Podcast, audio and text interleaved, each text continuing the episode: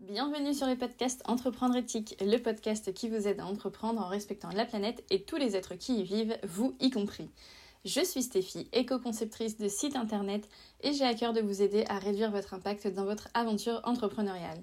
Je souhaite que cette intro reste courte, alors si vous souhaitez en savoir plus sur moi, rendez-vous sur mon site entreprendre-éthique.fr. Vous écoutez l'épisode 7 de la saison 2. Bonjour tout le monde et bienvenue dans un nouvel épisode thématique où on va parler euh, encore une fois d'éco-conception web. Et cette fois-ci, j'ai décidé de vous faire euh, un guide complet parce que c'est un sujet qui me tient à cœur. Je pense qu'il mériterait largement d'être beaucoup plus démocratisé et parce que euh, créer un site éco-conçu, c'est pas forcément plus compliqué que de créer un site normal et ça a énormément d'avantages des avantages pour le monde euh, au, global, mais aussi pour euh, bah, les créatrices et les propriétaires de sites. C'est vraiment un modèle gagnant-gagnant, en plus d'être un sujet important.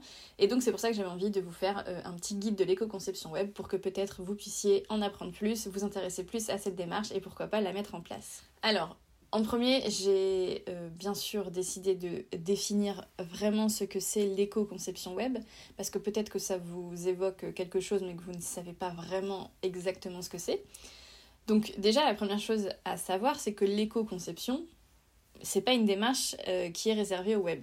On peut éco-concevoir euh, des objets, des vêtements, des livres, des bâtiments, enfin bref tout ce qui se fabrique ou presque peut euh, entrer dans une démarche d'éco-conception.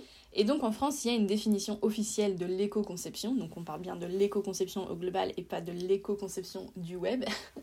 Cette définition, c'est celle de l'ADEME et qui dit donc c'est une démarche préventive et innovante pour permettre de réduire les impacts négatifs du produit, service ou bâtiment sur l'environnement sur l'ensemble de son cycle de vie tout en conservant ses qualités d'usage. Bon, voilà, c'est une définition bien académique, ou peut-être vous n'avez pas tout compris, mais en gros, il y a plusieurs choses importantes dans cette définition. La première, c'est qu'on parle de démarche préventive. Ça veut donc dire que dans l'idéal, ça intervient au tout début du projet. C'est pas obligatoire, mais c'est quand même idéal.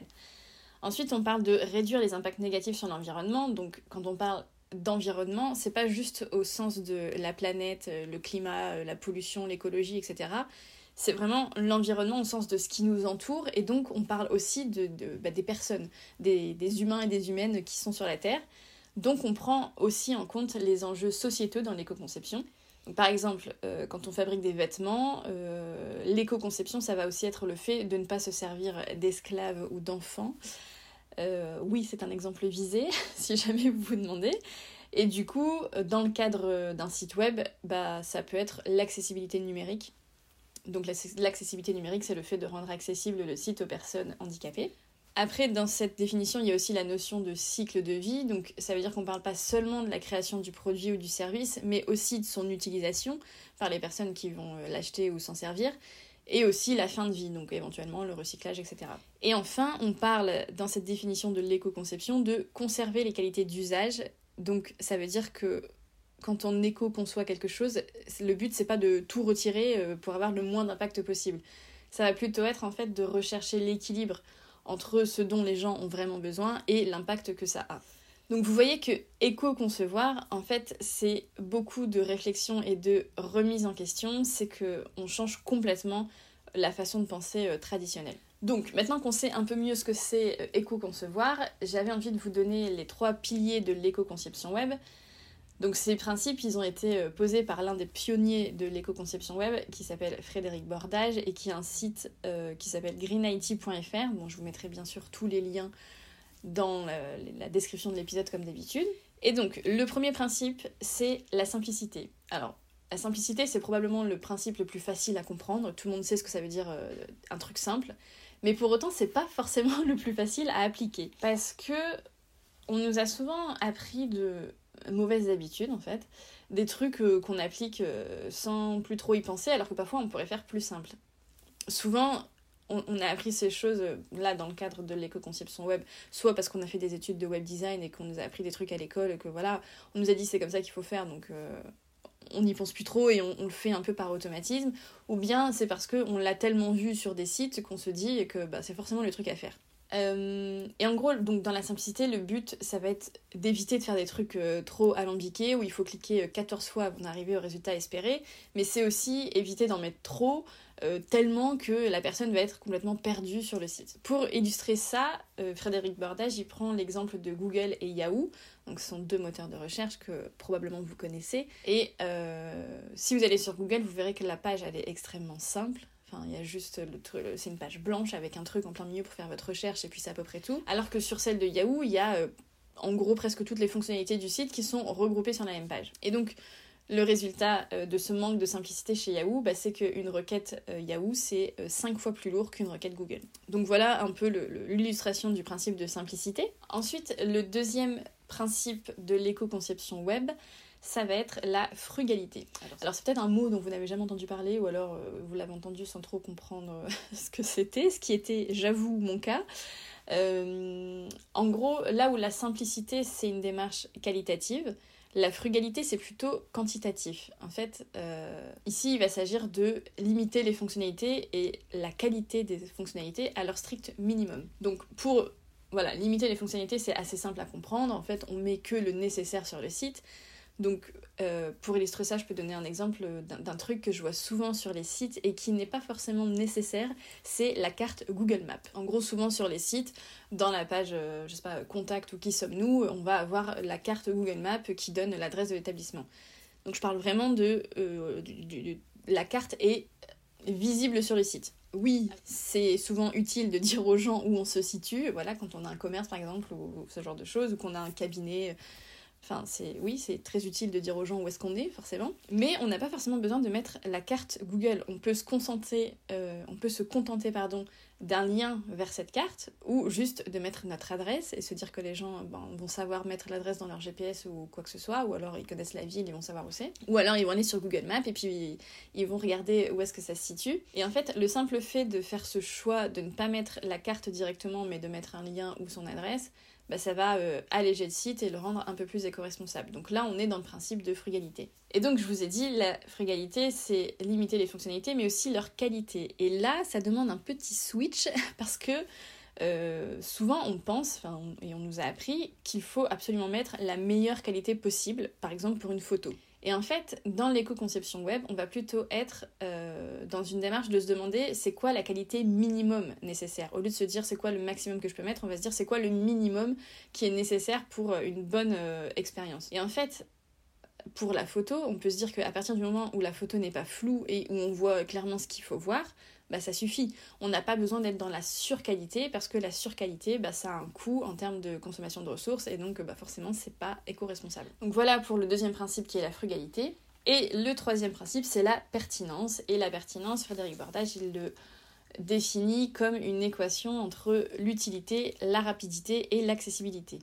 Donc il se dit, enfin l'éco-conception web c'est de se dire que si quelque chose est utile mais qu'on met trop longtemps à y accéder, on va aller chercher ailleurs. En fait, ça va nous saouler. Enfin, en plus, on est quand même vraiment. Euh, maintenant, on n'est on est plus patient du tout. Enfin, attendre 10 secondes qu'une page web se charge, ça nous saoule.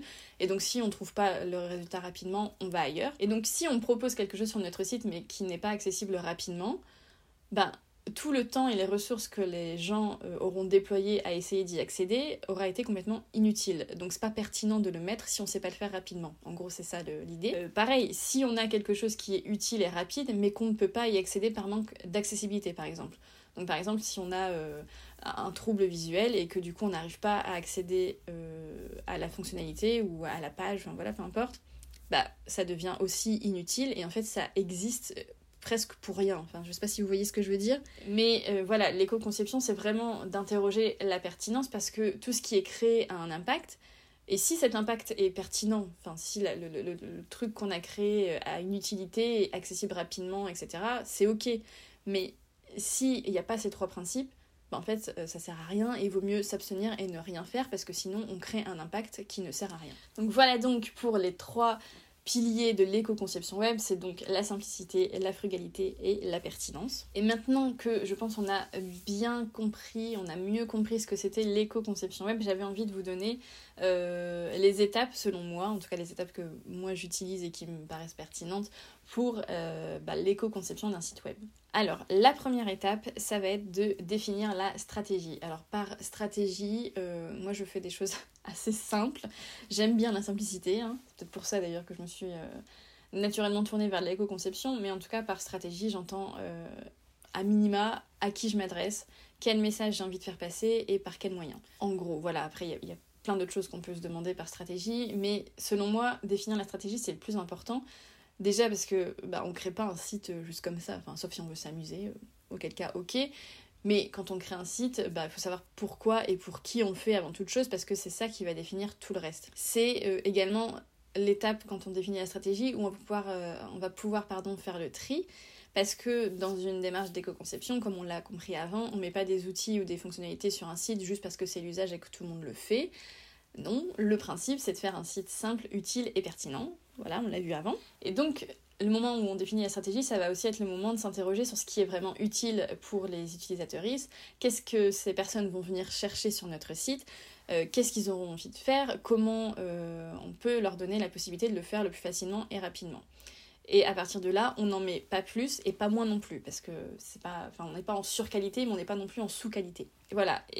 On fait ça parce qu'en fait, plus une personne passe de temps sur le site et moins il est écologique. Alors oui, ça va à l'encontre de tout ce que le marketing a pu nous apprendre jusqu'à présent, mais euh, c'est la vérité. Euh, je sais que souvent euh, on entend que voilà, il faut absolument que les, personnes qui visitent notre site restent le plus longtemps possible. alors oui, c'est peut-être cool en marketing, mais en termes d'éco-responsabilité, c'est pas du tout quelque chose de cool. Voilà. Donc la deuxième étape euh, pour créer un site éco-conçu, selon moi, ça va être de créer l'arborescence et le user flow. Alors, c'est des noms un peu, voilà. Euh, mais en gros, une fois que tous les éléments de la stratégie sont réunis, on peut créer ce qu'on appelle du coup d'abord l'arborescence du site. Donc c'est en gros euh, la liste des pages du site. Et ça ressemble un peu, je sais pas, à un, organigramme ou un arbre généalogique. Enfin voilà, pouvez taper euh, dans votre moteur de recherche arborescence de site et vous verrez rapidement à quoi ça ressemble. Et une fois qu'on a toute la liste des pages dont on a besoin, on peut aussi créer donc le user flow. Euh, pas vraiment la traduction en français, mais euh, je le traduirai par euh, le, mouvement de l'utilisateuriste. en fait, ça va être de créer le chemin idéal d'une personne sur notre site de voir comment euh, cette personne passe d'une page à une autre et de rendre cela le plus fluide possible. Donc là aussi, on va s'interroger sur ce que les personnes auront envie de faire sur notre site, euh, ou bien aussi où est-ce que nous, on a envie de les amener, enfin voilà, sans rentrer dans la manipulation évidemment, mais euh, à un moment, on est quand même bah, dans, la, création d'entreprise, etc voilà, quand une personne visite notre site, on a envie que si euh, elle est intéressée, etc., qu'elle puisse trouver facilement comment prendre rendez-vous, par exemple. Donc on va voilà s'interroger sur ça et à partir de là, on va essayer de fournir l'expérience la plus optimale possible. Parce que, encore une fois, euh, le but c'est de créer euh, certes un site qui soit simple, efficace, pertinent et beau, mais surtout qui sert notre objectif. Sinon, encore une fois, autant ne rien créer du tout. Alors la troisième étape pour moi, ça va être l'exploration graphique. Donc en gros, je vais, euh, je vais aller explorer plusieurs pistes graphiques, ça on peut aussi appeler ça euh, la phase d'inspiration, enfin voilà. Et là, encore une fois, on va servir des éléments euh, de la stratégie qu'on a définie avant, parce qu'il va s'agir de trouver un design qui puisse refléter les valeurs de l'entreprise et de la personne qui est derrière le projet. Et généralement, c'est des éléments qu'on va avoir en commun avec notre cible, et donc c'est aussi comme ça qu'on va attirer les bonnes personnes. Euh, donc moi, pour m'inspirer, euh, je peux vous donner quelques sites que j'aime bien. C'est... Euh, alors le premier c'est Pinterest, ensuite j'aime bien aussi Dribble et j'aime bien Behance. Encore une fois je vais mettre tous les liens que j'ai cités voilà, dans les notes de l'épisode. Et lors de cette phase d'exploration graphique, ce qui va faire la différence entre un site éco-conçu ou pas, bah, ça va être de faire forcément aussi des choix éco-responsables pour le design. Euh, donc là, ça pourrait être euh, un sujet euh, à part entière, mais par exemple, je peux vous citer quelques trucs. ça va être de choisir des couleurs avec un contraste suffisant pour que ce soit accessible pour les personnes voilà, qui ont des troubles de la vue. Ça va aussi être de choisir des polices lisibles. Et alors le must pour un site éco-conçu, c'est d'utiliser des polices qu'on va appeler standard ou web safe. En fait, c'est des polices qui sont déjà, bon c'est un peu peut-être un peu technique, mais en gros, pour surfer sur Internet, on utilise tous un navigateur. Donc, c'est par exemple Google Chrome, Safari, euh, bon, j'allais dire Internet Explorer, mais je ne sais pas si beaucoup de monde utilise encore ça, ou euh, Mozilla. Donc, ça, c'est les navigateurs. Et les navigateurs, ils ont déjà en mémoire, en gros, des polices sur des polices, voilà. Mais ça, c'est les polices qu'on appelle standards parce que tous les navigateurs les ont de façon basique, quoi. Enfin, voilà, par, par, défaut, ils les ont. Et donc d'utiliser ces polices, ça va éviter que euh, bah, le navigateur doive télécharger une autre police que nous on aurait choisi, mis sur notre site, etc. Enfin bref, c'est une pratique d'éco-conception parce que euh, on évite des requêtes et des, trucs qui se passent dans le, back-office, dans le dans les, les, entrailles des sites internet dont on se rend pas forcément compte, mais qui utilisent de la ressource. Et voilà, bon bref, c'était une, petite divagation sur les polices euh, standards ou WebSafe. Euh, probablement que j'en ferai un, post Instagram ou un, truc comme ça euh, pour mieux expliquer la chose. Euh, voilà, ou sinon, encore une fois, pour les choix éco-responsables qu'on peut faire pour le design, il y a aussi le fait de faire des choix de visuels inclusifs et donc de ne pas toujours mettre des personnes blanches, minces, qui respectent un certain critère de standard de beauté. Bon, voilà. c'est encore un autre sujet dont j'ai déjà parlé par ici, je pense, ou en tout cas au minimum sur Instagram. Donc voilà. Donc voilà pour la phase d'exploration graphique.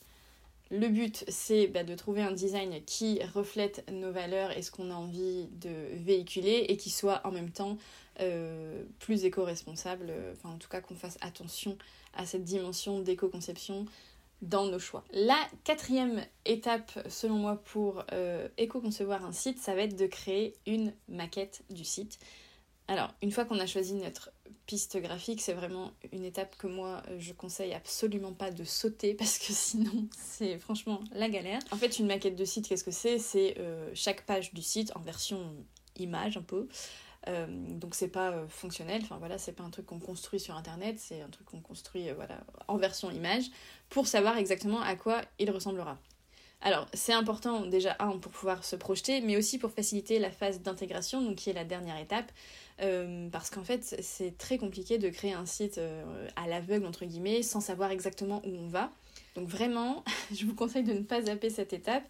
Euh, alors moi pour ma part j'utilise un outil spécialisé dans la création de maquettes de sites web qui s'appelle Adobe XD. Euh, il y a un équivalent gratuit, je pense que c'est gratuit, je suis presque sûre que c'est gratuit, qui s'appelle Figma. Donc ça c'est vraiment des outils spécialisés dans la création de maquettes de sites web. Euh, mais si vous créez votre site vous-même et que vous n'êtes pas web designer ou designeuse, vous pouvez tout simplement utiliser Canva ou même un papier et un stylo. Enfin voilà, ça marche aussi. Le but c'est juste d'avoir une vision de ce que vous avez envie de faire avant de le faire. En gros, c'est ça. Et ensuite, la dernière étape, eh bien, ça va être l'étape d'intégration. Donc, on va intégrer le site selon les principes de l'éco-conception web, bien évidemment. Et euh, en fait, l'intégration, c'est le moment où on construit le site pour de vrai. Et comme vous voyez, c'est la toute dernière étape. Parce que au final, la préparation, c'est le plus important et c'est aussi la plus grosse partie du travail. Et euh, l'intégration, qui est la phase où vraiment, voilà, on va venir euh, sur par exemple WordPress et faire le site en vrai, ça, ça vient à la fin. Dans la phase d'intégration, il y a beaucoup de choix et de gestes métiers, entre guillemets, qui peuvent impacter l'éco-responsabilité du site. Euh, évidemment que je ne vais pas tous les citer là parce que parce que voilà, ce serait beaucoup trop long. Euh, mais déjà, le, le, plus important, ça va être euh, le choix de l'hébergeur. Et donc, si vous ne comprenez rien à cette partie un peu technique, j'ai fait une vidéo sur Instagram qui explique tout euh, ce que c'est un hébergeur et comment on choisit et pourquoi il y en a qui sont plus éco-responsables que d'autres, etc. Donc je vous mettrai encore une fois le lien dans la barre, euh, dans la barre, n'importe quoi, la meuf se croit sur YouTube. pas du tout dans les notes de l'épisode, voilà. Et donc moi personnellement j'utilise Infomaniac, je vous le conseille parce que c'est euh, fiable, c'est un acteur vraiment engagé et l'interface je trouve elle est assez facile à prendre en main, ce qui n'est franchement pas tout le temps le cas sur les hébergeurs. Euh, et ensuite il y a un ensemble de bonnes pratiques à mettre en place et contrairement à ce qu'on pourrait penser, beaucoup sont accessibles même si on n'est pas très à l'aise avec la technique. Je vais déjà, encore une fois, je ne vais pas tout citer, mais je peux déjà vous en donner trois.